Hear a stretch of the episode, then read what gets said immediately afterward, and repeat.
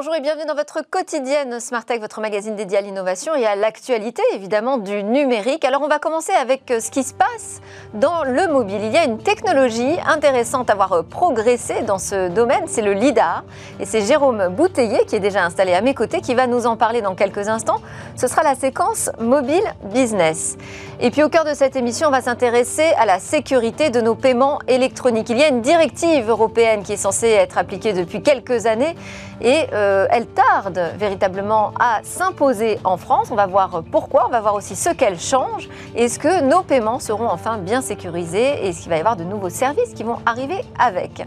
Et puis ce sera le rendez-vous avec euh, le monde du libre. Là, la question posée sera celle de la préférence pour l'open source face aux solutions propriétaires. Que fait la France? Que décide l'État français? Est-ce qu'il y a une volonté affichée ou une volonté réelle de choisir les logiciels libres? Et enfin, on conclura avec une avancée dans la médecine sur euh, la connaissance, une meilleure connaissance des troubles de l'autisme. L'idée étant de pouvoir prédire de manière de plus en plus euh, précoce l'arrivée de ces troubles chez l'enfant. Mais tout de suite, donc place au mobile business.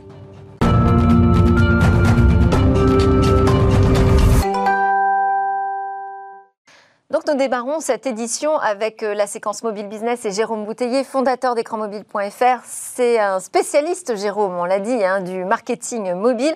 Et là, il va nous présenter aujourd'hui une technologie euh, en forte progression dans le secteur. Elle s'appelle le LIDAR. Bonjour Jérôme. Bonjour Delphine. Alors, effectivement, vous connaissez sans doute les radars hein, qui utilisent les ondes euh, électromagnétiques dans l'air hein, pour détecter des objets. Vous, connaissez sans doute aussi les sonars qui vont utiliser la, la propagation d'un son sous l'eau, par exemple pour détecter ben, un sous-marin.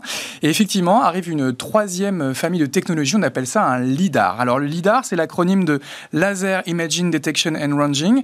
Et en gros, ils utilisent, eux, la propagation de la lumière et ils vont utiliser euh, des lasers pour euh, détecter des objets et mesurer des distances. Et quelles sont les applications qu'on voit arriver avec le LIDAR? Alors elles sont très nombreuses. Alors les premières euh, applications de ce type de technologie, c'est pour des, satellites qui vont se retrouver par exemple en orbite euh, basse au-dessus de la Terre et qui vont pouvoir mesurer hein, la topographie de territoire, voire même euh, des volumes d'eau sur les océans. Donc vraiment un usage par exemple pour de la cartographie ou pour de la mesure météorologique. Le deuxième usage, ce sont par exemple des capteurs que l'on va retrouver dans les, jumelles de télémétrie hein, qu'utilisent les forces de l'ordre, hein, par exemple pour mesurer les excès de vitesse et éventuellement verbaliser euh, certains conducteurs. Et on retrouve aussi des lidars dans les voitures. Hein. de plus en plus de, véhicules s'équipent de ce type de capteurs, notamment pour préparer le véhicule autonome. Hein. On voit par exemple des Tesla qui avaient ce type de technologie pour détecter la présence d'autres véhicules et gagner en autonomie. Et donc, on voit cette technologie LIDAR arriver dans les smartphones. Oui, effectivement. Alors, euh, je sais que vous avez un iPhone. Vous utilisez sans doute déjà ce type hein, de technologie avec euh, Face ID hein, pour euh, déverrouiller votre smartphone et peut-être également payer hein, avec Apple Pay. Et contrairement à, l'appareil photo qui fait en fait un scan en deux dimensions de nos visages, le LIDAR va réaliser une image en trois dimensions beaucoup plus fine, beaucoup plus précise et qui va avoir des, des niveaux de fiabilité plus élevés que d'autres outils biométriques. Alors, euh, le LIDAR peut également euh, compléter hein, l'appareil photo. Euh, L'iPhone, par exemple, s'en sert pour améliorer l'autofocus dans des conditions de faible luminosité. Donc, les deux technologies sont clairement complémentaires. Est-ce qu'on voit euh, cette technologie arriver comme un incontournable pour la réalité augmentée?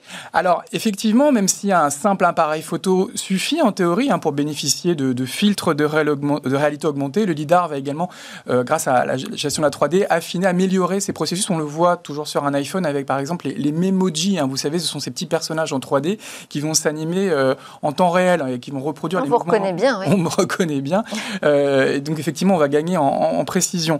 Mais on peut aussi utiliser ces technologies de réalité augmentée à des fins professionnelles. Aujourd'hui, on peut, avec un LIDAR sur son smartphone, scanner une pièce en trois dimensions et donc on va pouvoir s'en servir pour les professionnels du bâtiment, par exemple, pour, pour créer des représentations 3D de l'intérieur d'un bâtiment.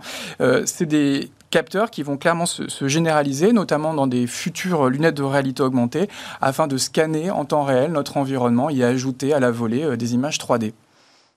Toute euh, technologie euh, s'accompagne d'une bataille économique, évidemment. Oui, alors effectivement, le, LIDAR, c'est une technologie incontournable et Apple n'a pas hésité ces dernières semaines à sortir son chéquier. Ils ont dépensé plus de 410 millions de dollars pour racheter l'un de leurs fournisseurs de, LIDAR. Ils croient vraiment à, cette technologie. Ça sera un élément fort hein, de différenciation sur le marché du smartphone. Alors évidemment, les Américains sont là, mais également les Européens, les Asiatiques. On est vraiment dans un univers à la croisée hein, de l'optique, de l'électronique et des nanotechnologies. C'est un gros sujet. Et effectivement, on peut clairement euh, envisager que ce sont des, des technologies dont les ventes devraient augmenter à la faveur de la démocratisation de la réalité augmentée. Eh c'est ce qu'on suivra, on comptera les points. Euh, autre actu dans le mobile, c'est un nouveau coup de théâtre autour euh, des conditions générales d'utilisation de WhatsApp. Oui, parce qu'il y a à peine 15 jours, je vous ai expliqué sur ce plateau que l'arrivée du WhatsApp et de nouvelles CGI allait entraîner, euh, pour les gens qui refuseraient ces CGI, une limitation hein, dans l'usage de, WhatsApp. Et bah, finalement, le groupe Facebook a à nouveau fait volte-face. Hein. Ils ont indiqué, nous tenons à préciser que nous ne prévoyons pas actuellement de limiter les fonctions ou le fonctionnement de WhatsApp pour ceux qui n'ont pas encore accepté la mise à jour des conditions générales d'utilisation, a expliqué un porte-parole de l'entreprise. Alors donc, euh, c'est peut-être euh, repoussé pour mieux sauter. En tout cas, on, imagine qu'ils ont, euh, grâce à cette annonce, mis un terme à certaines polémiques, notamment en Allemagne. Mais sur le fond, le groupe Facebook reste engagé évidemment dans la mutualisation de ces messageries, hein, WhatsApp, Messenger et Instagram, et évidemment dans leur monétisation. Peut-être que ce revirement est dû au faible taux de conversion des utilisateurs WhatsApp. Ça a éteint la polémique. Ça reste un mystère. Euh, la part de marché d'Apple, elle progresse hein, sur le segment des montres connectées. Oui, alors à nouveau des, nouveaux chiffres. Hein. c'est six ans après le lancement de la première Apple Watch, hein, je crois en 2015. La, part de marché d'Apple a, encore progressé sur ce segment. Euh, un marché qui représente, à peu près, qui représente à peu près 100 millions d'unités euh, vendues par an, en forte croissance, plus 35%. Et donc selon une étude réalisée par Counterpoint Research, Apple capte aujourd'hui plus de 33% du marché des montres connectées. C'était 26% euh, en 2018. Hein, donc la part de marché d'Apple a fortement progressé sur un marché lui-même en croissance. Et du coup, bah, ça se fait au détriment hein, de, ses concurrents. Euh, euh, Huawei a vu sa part de marché reculer de 10% à 8,4% et Samsung également reculer de 8,5 à 8%. Apple, hein, clairement le, champion des objets connectés, des wearables, selon une autre étude réalisée par IDC aujourd'hui, la, firme de Cupertino a à peu près 28% de ce, business, dans lequel il y a également les, AirPods, les oreillettes connectées connaissent aussi beaucoup de succès. C'est-à-dire qu'ils sont positionnés un peu sur tout, c'est-à-dire à la fois sur la santé, sur le sport, euh, la surveillance et la connexion avec le, le tous ça, les un outils gros, gros potentiel, à peu près deux objets connectés par smartphone à l'avenir. Alors on termine avec euh, une offensive, c'est Huawei qui a dévoilé son Harmony OS. Oui, on a beaucoup parlé ces dernières semaines. Effectivement, c'est hier, un mercredi, que le groupe chinois a présenté Harmony OS 2.0, donc, un système d'exploitation mobile qui ne se limite plus aux objets connectés puisqu'il va couvrir l'intégralité des objets euh, mobiles, hein, les smartphones, les tablettes. Et lors de la présentation euh, d'hier, le groupe Huawei a, annoncé que cette OS allait équiper une centaine d'objets différents issus de son écosystème et peut-être de partenaires. Alors il y aura bien évidemment des futurs produits. Ils ont présenté leur nouvelle Apple, leur nouvelle euh, Watch, pardon. Ils ont annoncé aussi euh, le, P50 euh, qui arrivera probablement dans quelques semaines et qui sera basé sur Harmony OS. Mais il y aura aussi beaucoup d'anciens modèles qui pourront être upgradés sur Harmony OS. Et le groupe chinois espère que 300 millions d'objets, smartphones, tablettes, montres, seront basés sur cet OS dans les prochaines, dans cette année. Donc voilà, c'est un, un pari ambitieux pour le groupe qui n'a quasiment plus le droit d'utiliser les services Google sur ses propres équipements. Oui, c'est ça, c'est une contre-attaque, euh, une post-riposte euh, États-Unis contre Huawei. Et euh, pour l'instant, personne n'a vraiment réussi à s'imposer face à Android. Donc c'est un gros challenge. Un gros challenge, mais Huawei n'a pas le choix. Merci beaucoup Jérôme Bouteiller, fondateur d'Écran Mobile, spécialiste du marketing mobile, pour ces éclairages chaque semaine sur ce qui fait bouger l'économie du secteur mobile. C'est l'heure de notre talk. On va parler paiement mobile, mais aussi paiement en ligne de manière plus générale et sécurité de ces paiements.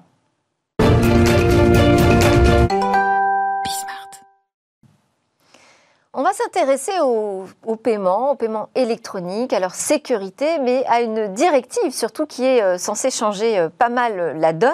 Cette directive, elle s'appelle euh, plus communément la DSP2. Peut-être vous en avez entendu parler. Depuis janvier 2018, elle est censée s'appliquer à tous les pays membres de l'Union européenne mais on a encore du mal à en voir euh, concrètement les effets. Alors ce sera le sujet de notre talk avec euh, Grégoire Bourdin, président de HiPay, FinTech européenne, qui propose des solutions de paiement aux TPE, PME et marchands. Et également Olivier Lefebvre, directeur paiement et cash management au sein du cabinet de conseil expert en finance, Asana Consulting, qui appartient au groupe Finegan. Alors, on va démarrer avec une mise en contexte, euh, Grégoire Bourdin, s'il vous plaît. Donc, je, je spécifiais que l'entrée en vigueur pour euh, l'Union européenne remontait à janvier 2018. On en est où aujourd'hui en 2021 Oui, alors d'abord, elle est d'application progressive. 2018, hein. elle a été votée en 2016. Il y a eu certains en fait, il y a pas mal de chantiers dans cette DSP2 et qui se sont étalés sur les trois ans euh, dernières. Euh, avec notamment un chantier autour euh, des contacts entre les différents comptes bancaires, informations partagées entre comptes bancaires. Et puis surtout, en tout cas pour ce qui m'intéresse, un gros morceau sur les paiements digitaux, avec une première échéance en septembre 2019 qui visait à changer. En fait, c'est à la fois un changement de règles et un changement de technologie.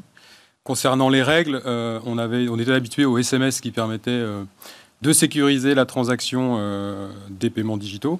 Et maintenant, on passe à d'autres systèmes et à une autre logique euh, réglementaire à partir de 2019. Pour avoir une authentification plus forte en fait, euh, du propriétaire de la carte. Oui, plus, plus souple. De la carte bancaire qui sert à réaliser l'achat. Tout à fait. Euh, quelle est votre analyse, Olivier Lefebvre, quand on entend qu'effectivement cette directive peine à s'imposer aujourd'hui en France? On va s'intéresser à la France. Bah, Qu'est-ce qui se passe? Bah, comme vient de le dire, euh, comme on vient d'en parler juste à l'instant, c'est, euh, ça a été très long. Déjà, il y a tout un, bien sûr, il y a toute euh, la partie, on va dire, étatique de ces différentes validations qui doivent être faites avec le temps. Et puis après, bah, il y a effectivement le, monde des banques, qui est un monde quand même très, très particulier pour l'application.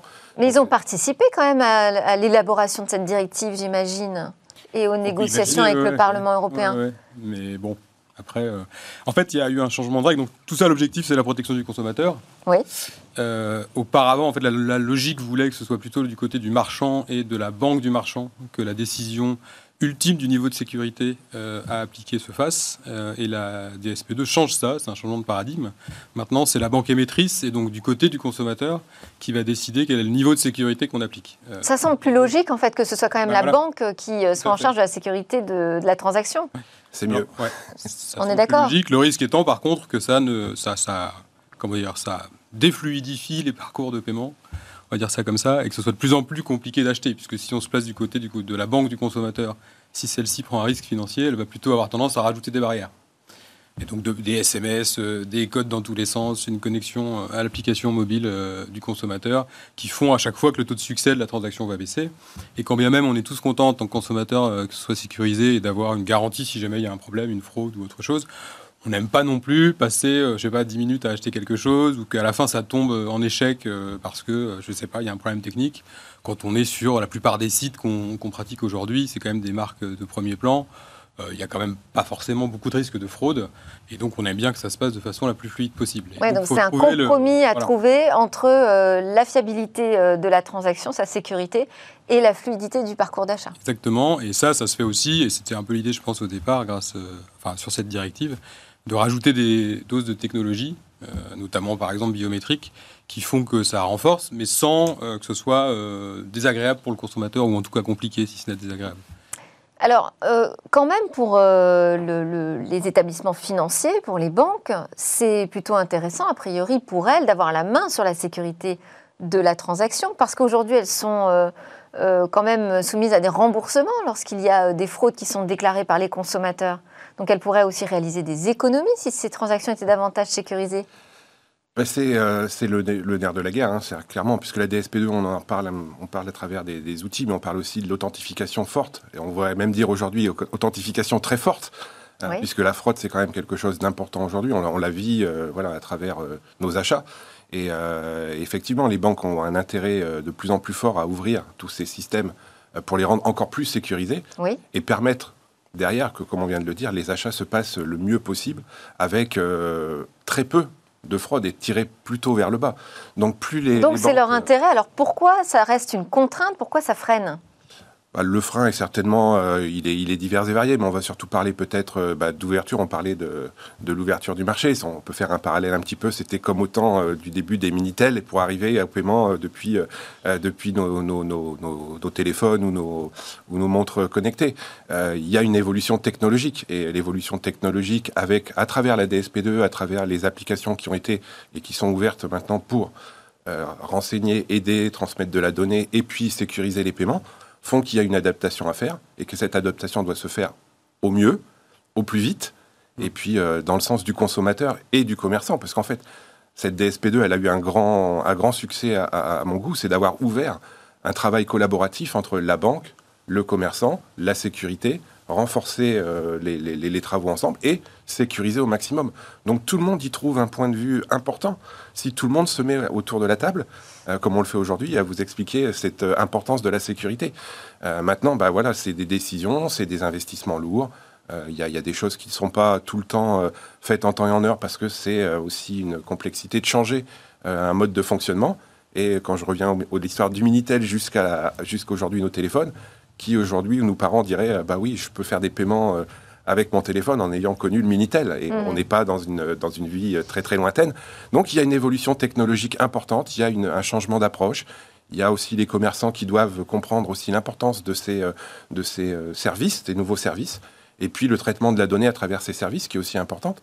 Parce qu'à travers la DSP2, on vient parler aussi un petit peu de la, la réglementation sur les données, la RGPD. Absolument. Alors avant d'aller euh, sur euh, là-dessus, vous avez quand même dit quelque chose, c'est que ça ouvre aussi le marché euh, aux fintech.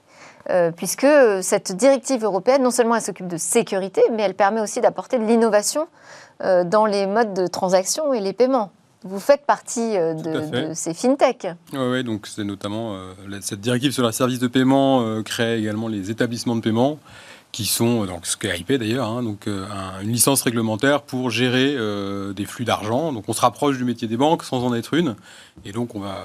Alors, une mini-banque, on va. Donc cette directive, elle est plutôt favorable à l'innovation Elle ouvrait cette possibilité de créer des sociétés qui ne soient pas là, au niveau de la complexité d'une banque, avec toutes les euh, problématiques qu'on imagine, y compris sur la partie crédit, sur les fonds propres. Donc euh, un peu euh, nécessaire de, vraiment de gros investissements. Ça permettait de créer des sociétés plus petites qui focalisaient sur les paiements, c'est-à-dire qu'IP ne fait pas de crédit.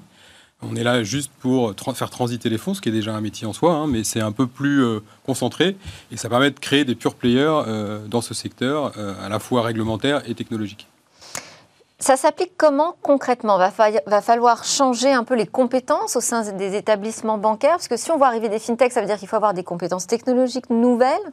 Alors bien sûr, de toute façon ça, la finance, mais depuis longtemps, et les banques l'avaient bien détecté, hein, c'est vraiment un élément technologique important, c'est la rencontre entre la technologie et la réglementation et la gestion du risque en fait, donc tout ça, il euh, faut voir à chaque fois... Donc là, cette montée en compétence, elle est, ça y est, elle est faite euh, au sein des banques pas, c'est toujours en cours, ah. mais, mais, même, enfin, c'est une évolution permanente avec, euh, avec le secteur. c'est toujours un balancement entre techno et risque. les fintech en général sont plutôt quand même de culture tech au départ, mais elles doivent appréhender le risque de façon complète et les banques, elles, euh, doivent monter en compétence sur, le, sur la techno sans forcément euh, prendre plus de risques. Donc c'est des choses qui sont en cours et qui, se, qui, qui, progressent régulièrement. Mais les équipes techno des banques sont assez euh, importantes déjà aujourd'hui. Donc c'est peut-être plutôt le côté innovation qui peut faire la différence et l'agilité surtout. Et c'est là où... alors j'en parle parce que je le connais bien, c'est là où on a un avantage nous. C'est-à-dire qu'on est beaucoup plus petit, on a moins de moyens d'investir, mais du coup on est plus agile. Et donc, on va plus vite euh, trouver des nouvelles solutions que les banques vont mettre beaucoup plus de temps à adopter, notamment parce qu'elles vont faire. Qu'est-ce qu'on peut présenter concrètement comme type d'innovation euh, dans, dans, les transactions, dans les nouveaux modes de paiement? Vous qui analysez le marché euh, au quotidien Il y a tellement de nouvelles choses qui sont apparues sur le marché dont on se rend presque aujourd'hui plus compte. Euh, tout simplement, euh, les, les, les, fintech ont, amené des choses qui sont parfois euh, incroyables, mais on se dit c'est incroyable, mais en fait c'est tout simple. les premières fintech qui sont arrivées étaient des agrégateurs de comptes sur lesquels on pouvait se connecter quand on avait plusieurs comptes pour faire quelque part comme un trésorier dans un, dans un grand groupe. juste récupérer quatre comptes sur une application on se dit ah c'est génial mais aujourd'hui ça existe parce que la DSP2 et l'ouverture des fintech a ouvert cette opportunité-là. Après, on a rajouté une couche de paiement. Ah, c'est génial, on peut passer euh, sur mes trois comptes ou quatre comptes, je peux faire mes paiements sans rien. On parle de paiement fractionné, qu'est-ce que c'est ça, le paiement fractionné? Ben, Le paiement fractionné, c'est le nouveau. On va pas dire que c'est le grand jeu du moment, mais c'est euh, effectivement offrir. Alors, euh, on sait qu'il y avait eu beaucoup de, il y a eu beaucoup de difficultés avec les prêts. On parlait de crédit, on parlait de prêts, il y a, la consommation notamment, où des gens se sont endettés. voilà, il y a des règles qui sont arrivées sur le marché. Le, paiement fractionné permet, pardon, pour, une petite, euh, pour des petits montants, de pouvoir étaler la dette. Ce qui fait que bah, on est entre deux mondes. Euh, on est entre le monde de bah, je peux acheter un lave-vaisselle relativement facilement et le payer en quatre fois. C'est l'équivalent du crédit? C'est clairement, bah, clairement du crédit, euh, entre guillemets, déguisé sur, sur des solutions un petit peu étalées dans le temps. Alors on se fait. Mais en quoi c'est déguisé En quoi c'est différent? Bah, c'est pas très différent, c'est juste le mot qui dit crédit, enfin crédit, on Oui, il y a dit, une euh, histoire de, de nombre de- de- d'échéances aussi. C'est-à-dire qu'en dessous de 4 échéances, c'est pas du, c'est du faux crédit, c'est-à-dire que c'est 4 paiements étalés. D'accord. Donc ça, c'est des acteurs comme Alma, par exemple, aujourd'hui. Et puis, historiquement, on avait du vrai crédit à la consommation, où on peut aller jusqu'à 10 fois et plus, avec euh, BNP euh, Personal Finance, par exemple, ou des acteurs comme Monet. Donc, c'est pas un sujet nouveau en termes d'usage. Par contre, ces fintech type euh, Alma, Pledge, par exemple, ont vraiment travaillé le parcours et euh, c'est beaucoup plus fluide euh, pour les consommateurs. Et je pense que c'est ça qui fait que ça prend, dans une situation aussi économique peut-être, où les gens sont rassurés sur des gros paniers moyens, de pouvoir étaler euh, un achat de 1000 euros pour un, pour un, pour un matelas ou un lit euh, en 4 fois sur 4 mois. Il y a aussi le système de payer que ce qu'on garde. Il y a quand même des nouveaux services Oui, alors qui renvoyer, ça c'est des sujets, du- notamment par rapport aux ventes privées, effectivement, où on achète beaucoup de choses pour euh, tout de suite euh, attraper le stock, et puis on va renvoyer les tailles qui ne nous vont pas dans les semaines qui viennent. Donc ça, nous, on, on le vit beaucoup, on voit beaucoup ça euh, au moment du Black Friday, Ouais. en fin d'année par exemple, où on a des pics avec beaucoup, beaucoup de commandes, et des remboursements dans les semaines qui suivent assez, assez importants. Ça, c'est absorbable en termes de gestion ou ça rend vraiment beaucoup plus complexe le travail des e-commerçants? Alors plus complexe, mais ils sont très contents parce que ça fait euh, des pics de vente. Et à la fin, de toute façon, s'il faut envoyer trois produits pour en, pour en vendre un, euh, je crois qu'ils sont, Ils sont quand même gagnants. ça Ouais. que, que de ne pas les vendre. Et ça Et pose pas de questions réglementaires? En Non. fait, tout ça est fait dans un contexte. euh, Réglementaire. Alors il y a un risque financier, hein, évidemment, puisque si jamais euh, euh, voilà, il y a un problème entre le moment où la- l'achat se fait et, et l'achat final, il y, a- il y aura forcément un risque financier, mais, mais c'est couvert par la DSP2 notamment, et c'est couvert par les, par les liens entre les banques et, et les marchands. Qu'est-ce qu'il est fait de, de toutes les données de paiement aujourd'hui? Qui, qui les, qui les garde, qui les conserve? Qu'est-ce qu'on en sont fait? la propriété des, des marchands quand même, hein, euh, et des banques d'une certaine façon, mais euh, les, les données personnelles, elles, sont propriété euh, d'abord de la personne dont on parle, mais elles sont quand même bien sûr sécurisées encore plus quand on parle euh, de données personnelles sur l'argent. Donc il y a la RGPD, plus on va dire une certaine forme de secret bancaire, qui font que... euh, Ça veut dire que cette directive européenne, elle va sécuriser la transaction, mais en revanche, elle n'a pas d'intervention sur la sécurité de la sauvegarde des données? Parce que la RGPD couvre ce sujet. Donc il n'y avait pas besoin d'en rajouter une couche. Euh, après, nous, on l'exploite hein, pour, pour apporter des services aux consommateurs et, aux marchands, qui est notre client, de façon à pouvoir euh, l'aider dans la gestion de sa fraude, mieux, justement appréhender ce risque pour en déterminer des choses en matière d'authentification, par exemple. Donc euh, essayer de, si on, fait un calcul en temps réel du risque euh, de la transaction, si celle-ci s'avère peu risquée, on va mettre peu de barrières à l'achat. euh, et l'inverse est, est vrai aussi, puisque si c'est à minuit avec une carte bancaire, je ne donnerai pas de pays parce que c'est pas le sujet, avec des montants importants, on va plutôt avoir tendance à bloquer complètement la transaction. Donc euh, ces, ces données permettent de faire ça, et elles permettent aussi de mieux Donc Là, c'est de comprendre. la gestion de la data en amont pour faire de l'analyse de risque intelligente. Et puis de mieux comprendre les comportements des consommateurs au moment du, du- du paiement et euh, d'aider le marchand à savoir ce qu'il faut qu'il propose euh, d'autres moyens de paiement que la carte, euh, du paiement fractionné par exemple. Si on voit qu'on a beaucoup d'échecs sur des paniers euh, de taille significative, on va lui euh, préconiser de mettre en place une solution de paiement fractionné par exemple. Quelle est l'efficacité aussi de ces nouvelles mesures, de ces nouveaux euh, règlements sur euh, la limitation de la fraude?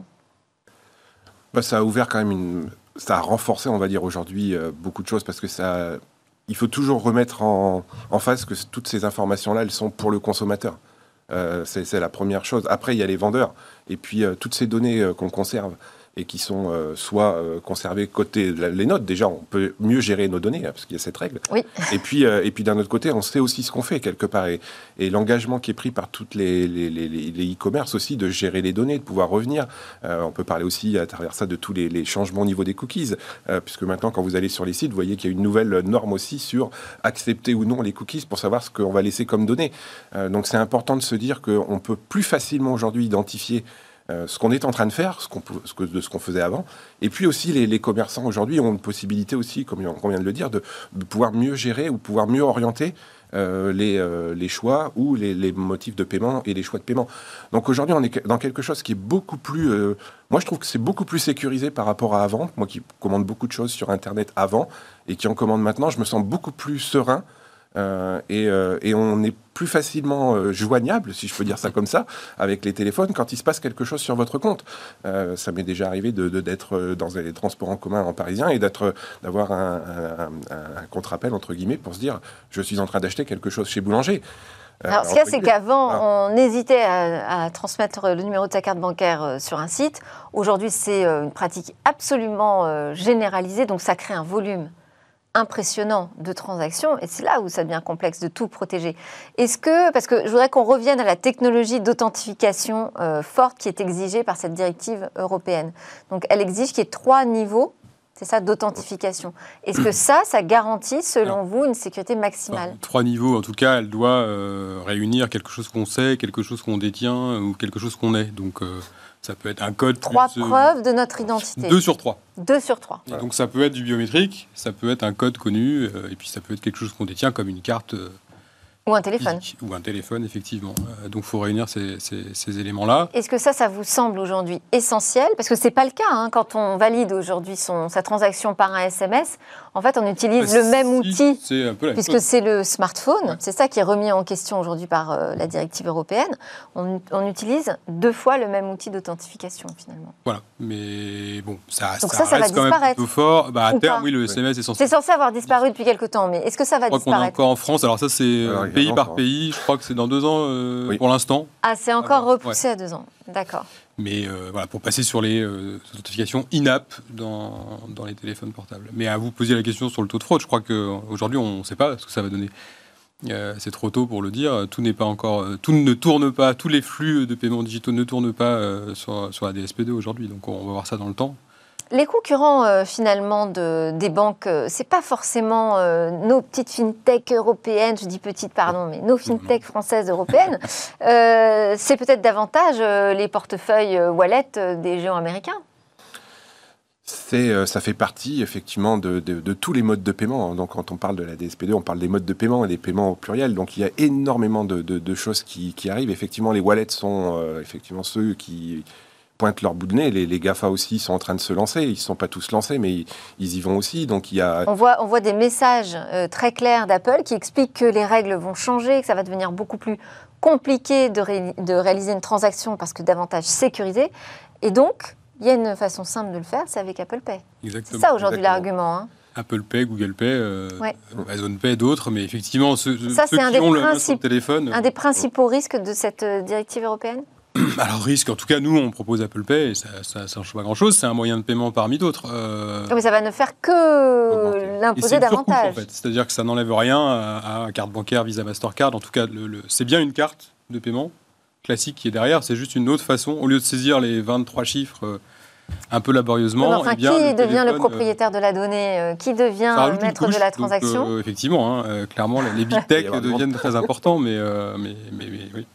Mais là, il y a un sujet, c'est-à-dire qu'on ne peut pas non plus rentrer dans les téléphones sans l'autorisation d'Apple et Google. Donc, euh, comment on fait? Qu'est-ce qu'on propose d'autre? Et c'est sûr que ce sont des moyens de paiement euh, très fluides, en revanche. Comment, comment les banques s'organisent face à ça aujourd'hui? Vous voyez des initiatives intéressantes? Il y a énormément d'innovations sur les paiements dans les banques aujourd'hui. Euh, on parle de, des wallets, mais on parle aussi de tous les nouveaux services qui arrivent. On a parlé du fractionné, il y a l'instant paiement, il y a le request to pay qui arrive aussi. Qu'est-ce que c'est ça? Expliquez-nous. Bah, l'instant paiement aujourd'hui, c'est alors c'est un c'est un virement, enfin un virement très rapide, euh, limité euh, sur un montant, mais qui vient concurrencer un petit peu ce que l'Europe n'avait pas aujourd'hui, enfin que l'Europe en règle générale n'avait pas sur tous ces pays, puisqu'en en Angleterre ou en Suède, il y avait déjà des, des, des, des, paiements très rapides, des faster payments et ainsi de suite c'est aussi très intéressant d'utiliser ces, ces, types de paiements quand on veut être sûr de, toucher euh, un, une argent rapidement sans faire le chèque de banque. Ça vient un petit peu aussi parce qu'on n'a pas parlé des chèques, on n'a pas parlé de la monnaie, mais il reste encore tous ces moyens de paiement.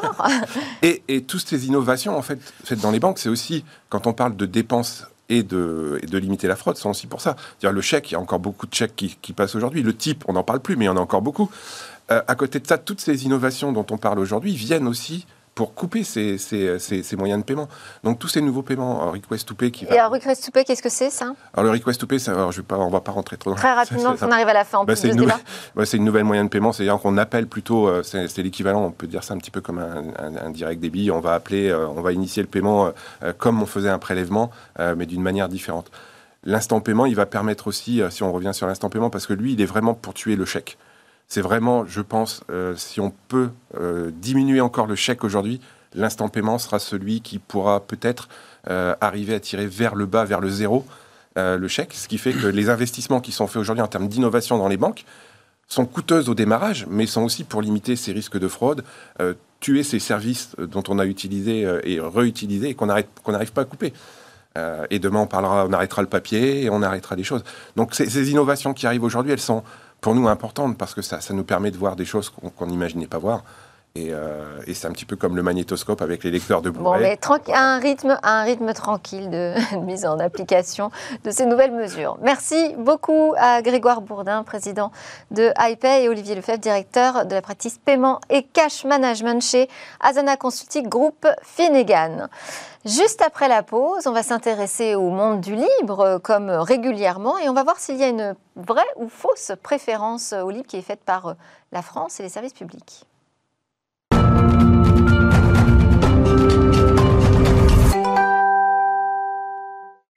Nous sommes de retour sur le plateau de Smartech pour notre rendez-vous avec le monde du libre et Jean-Paul Smets, PDG de Rapid Space. Bonjour Jean-Paul. Bonjour. Aujourd'hui, donc, euh, vous avez voulu nous éclairer sur euh, la politique en faveur du logiciel libre. Est-ce qu'il y a une volonté de préférence de l'open source euh, face aux solutions propriétaires? Où on en est à ce stade? Est-ce qu'on doit parler de fausses promesses? Alors cette semaine, c'est effectivement la, sortie du rapport du Conseil national du logiciel libre, le CNLL. Et plutôt que en fait, de, vous détailler ce qu'il y a dedans, j'ai eu envie en fait de vous rappeler l'histoire euh, de ce qu'il y a eu comme loi, comme règlement en faveur de la préférence au logiciel libre depuis maintenant 22 ans. Eh oui. Donc, euh, le, en fait, c'est quelque chose d'ancien. Ça date de 1999 avec euh, trois sénateurs de centre droit, les sénateurs Lafitte, Cabanel et Trégouette, qui en 99, le 7 décembre, sortent la première proposition de loi pour la préférence au logiciel libre. Et qui nous disait alors, pour garantir la pérennité des données accessibles, faciliter les échanges et assurer le libre accès des citoyens à l'information, il faut des systèmes libres dont l'évolution puisse être garantie grâce à la disponibilité pour tous du code source. Puis ajoutait, les services de l'État, les collectivités ne peuvent utiliser qu'à compter du 1er janvier 2002 que des logiciels dont l'usage et la modification sont libres. Donc on était déjà dans la préférence absolue au logiciel libre. Et dans son article 4, il est créé une agence du logiciel libre. Elle réalise l'inventaire des manques en matière de logiciel libre et en fonction de cet inventaire, autorise les administrations à utiliser des logiciels propriétaires. Il y a 22 ans déjà. Et euh, quelques mois après, euh, Jean-Yves Le Déo, avec euh, les députés Paul et Cohen, proposait une proposition de loi équivalente à l'Assemblée nationale qui reprenait à peu près les mêmes termes, mais ajoutait des éléments de politique industrielle pour en plus financer ces logiciels libres, avec un article 4 qui indiquait que l'on crée un établissement public de l'État dénommé l'Agence des technologies de l'information et de la communication, placé sous la tutelle du ministère de l'Industrie, ça existait encore à l'époque, et l'ATIC réalise l'inventaire des standards ouverts et des logiciels libres, et en fonction de cet inventaire, soutient le développement de logiciels publiés avec leur code source pour pallier aux carences du marché. J'ai envie de dire, c'était très clair, politique volontariste. Est-ce que ça a été appliqué? Bah, ça n'a même pas été voté, ça n'a pas été appliqué en France, mais ça a été appliqué au Brésil de façon géniale. Et euh, donc j'aimerais vous raconter comment ça a été appliqué, ce qui a réussi, ce qui a moins réussi. Ce qu'on aurait pu vivre ici. Voilà. Donc en fait, on a un fonctionnaire qui s'appelle Corinto Mefe, qui est au ministère du Plan et des Achats, et il a lu les propositions de loi française de 99 et 2000, des propositions en Espagne équivalentes. Ce qui l'a intéressé le plus, c'est l'article 4 qui euh, disait qu'il faut faire un inventaire, et donc il a créé un portail de logiciels libres en vérifiant pour chaque logiciel libre euh, qu'il satisfait aux besoins de l'État brésilien. Il appelait ça le portail du logiciel public brésilien.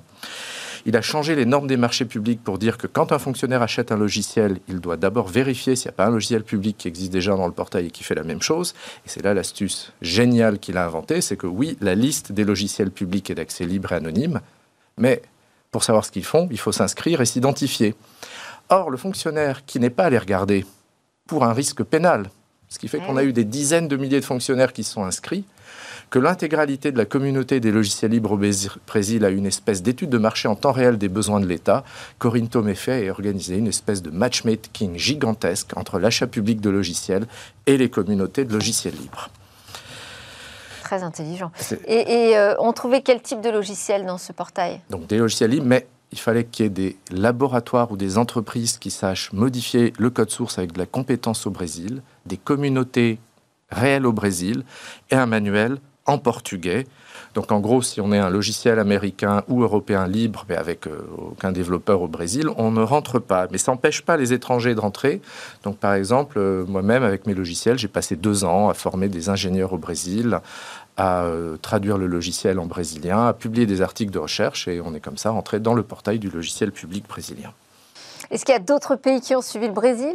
Alors en fait, il faut se rappeler, le, le, Brésil 2003-2011, c'est un pays en croissance, tout se passe bien les gens ont de, c'est l'école pour tous, l'université partout. Et le logiciel libre, c'est devenu euh, la clé de la politique étrangère numérique du Brésil, avec une gigantesque conférence organisée en 2011, le Consegui, euh, en guest star Celso Amorin, le ministre des Affaires étrangères, en organisatrice sa femme, Anna Amorin, la directrice de l'organisme fédéral brésilien de l'informatique, un peu la, la, DINUM que nous avons chez nous. Et on a eu alors euh, le lancement euh, de tous les portails du logiciel public en Argentine, au Pérou, au Venezuela, au Paraguay, au Chili. C'est devenu une véritable vague de logiciels publics avec un Brésil à son apogée. Est-ce que ça existe toujours, ce portail? Bah, Il est mort. Et donc, euh, un petit peu comme toutes les belles politiques de Lula euh, de 2003-2011 sont mortes progressivement après. C'était une époque où euh, on créait des centres d'études pour enfants défavorisés, pour les amener à la maîtrise en informatique avec des bourses. Euh, on avait des laboratoires qui s'emparaient du libre, l'État du Paraná avec une société à Curitiba qui équipait toute l'administration en Linux. C'était le pays le plus avancé au monde. Et ce qui s'est passé en 2011, c'est que pendant le Consegui, a commencé à se négocier en coulisses, en tout cas c'est ce qu'on m'avait rapporté quand j'y étais, l'arrivée des premiers data centers du cloud d'Amazon AWS, mhm. avec le premier point de présence qui est arrivé fin 2011. L'impression qu'on a eue, c'est que la politique pro-logiciel libre a également baissé à peu près au même moment. On a commencé à voir des affaires arriver dans la politique avec euh, l'éviction de Dilma Rousseff, la présidente, remplacée par Michel Temer, lui-même ensuite englué dans des affaires de corruption, puis 2018, le portail était fermé, le Brésil a changé, c'est le Brésil du président actuel qui est très différent. Bon, et en France, euh, quelle est la situation aujourd'hui? On va dire que les mêmes histoires se répètent depuis 22 ans, euh, des décrets, des circulaires, des rapports parlementaires, des propositions de loi qui ne sont pas votées, peut-être à l'exception de la loi Le Maire. En 80, il y a eu la création de l'ATICA euh, sous le gouvernement Jospin qui, à travers un décret, définissait de façon très claire une préférence au logiciel libre. Et puis, dès qu'elle a été restructurée et transformée en ADAE, cette préférence a disparu. Ah. Ensuite, on a eu la circulaire Hero, qui a créé le socle interministériel des logiciels libres, un annuaire, mais qui a oublié les éditeurs de logiciels libres. Plus récemment, nous avons l'annuaire Label, qui crée un catalogue qui n'oublie pas les éditeurs, mais qui a oublié les logiciels libres euh, créé par l'État lui-même. Et enfin, maintenant, on a cette stratégie cloud au centre du 17 mai 2021 euh, qui définit un principe de cloud par défaut et qui en même temps détourne une norme de cybersécurité, le SecNum Cloud, pour en faire un outil d'exclusion de logiciels libres et d'autres logiciels, notamment des logiciels libres de cloud computing, des marchés publics. Un outil d'exclusion, vous dites? Ah oui, oui, absolument qu'il faut l'être et que c'est pratiquement impossible de l'être quand on est une petite structure comme un éditeur de logiciels libres avec peu de ressources. Donc c'est astucieux, c'est mécanique. Et donc en fait, euh, toutes ces initiatives ont un point en commun. Elles ont oublié en fait le plus important qui est de garantir des financements pour les créateurs de logiciels libres. Ce que m'a dit Corinne Tomé fait un jour, c'est que son principal regret, c'est d'avoir oublié dans son portail un petit budget pour financer chacun des créateurs qu'il avait référencés. Merci beaucoup Jean-Paul Smets, PDG de Rapid Space, euh, pour euh, ces éclairages réguliers sur euh, le monde du logiciel libre. À suivre, on parle d'une innovation dans la médecine en matière de compréhension et donc de prédiction des troubles de l'autisme.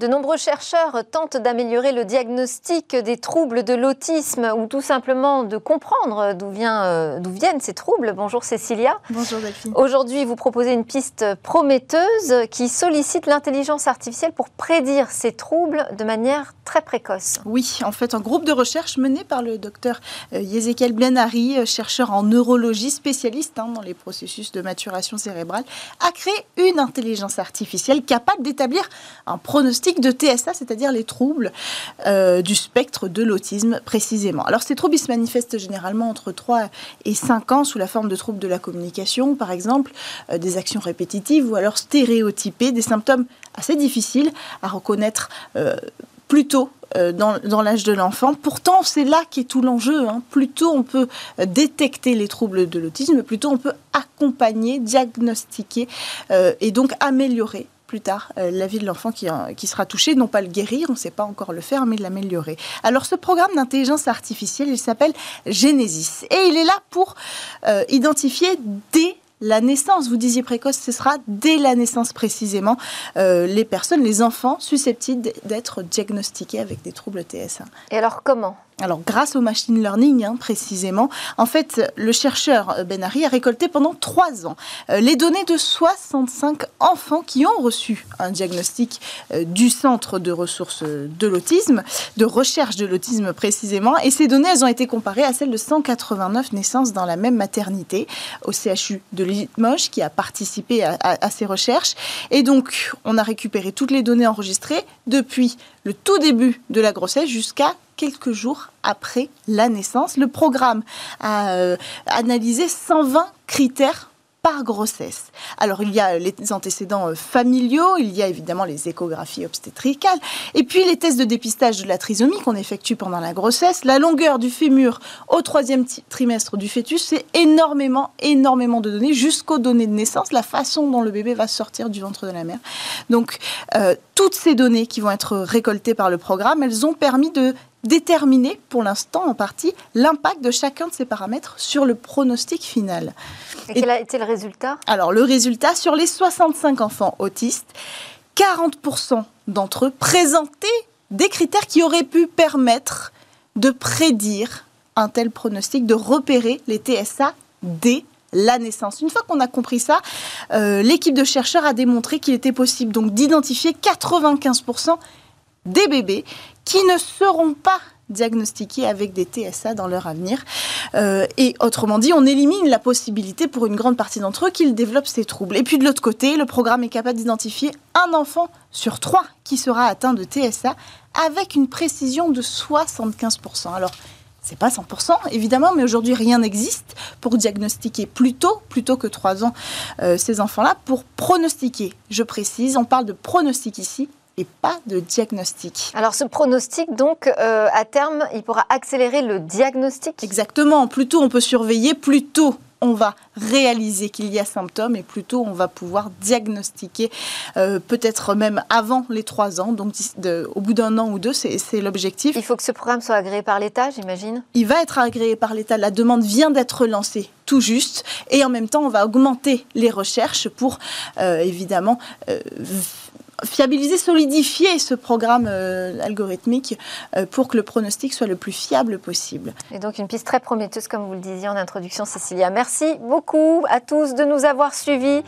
Euh, à suivre, c'est le Lab avec les entreprises du numérique qui viennent pitcher dans Smart Tech. Et nous, on se retrouve dès demain. Demain, c'est vendredi. On aura un invité spécial pour la grande interview, un débrief de l'actu et le rendez-vous de l'espace.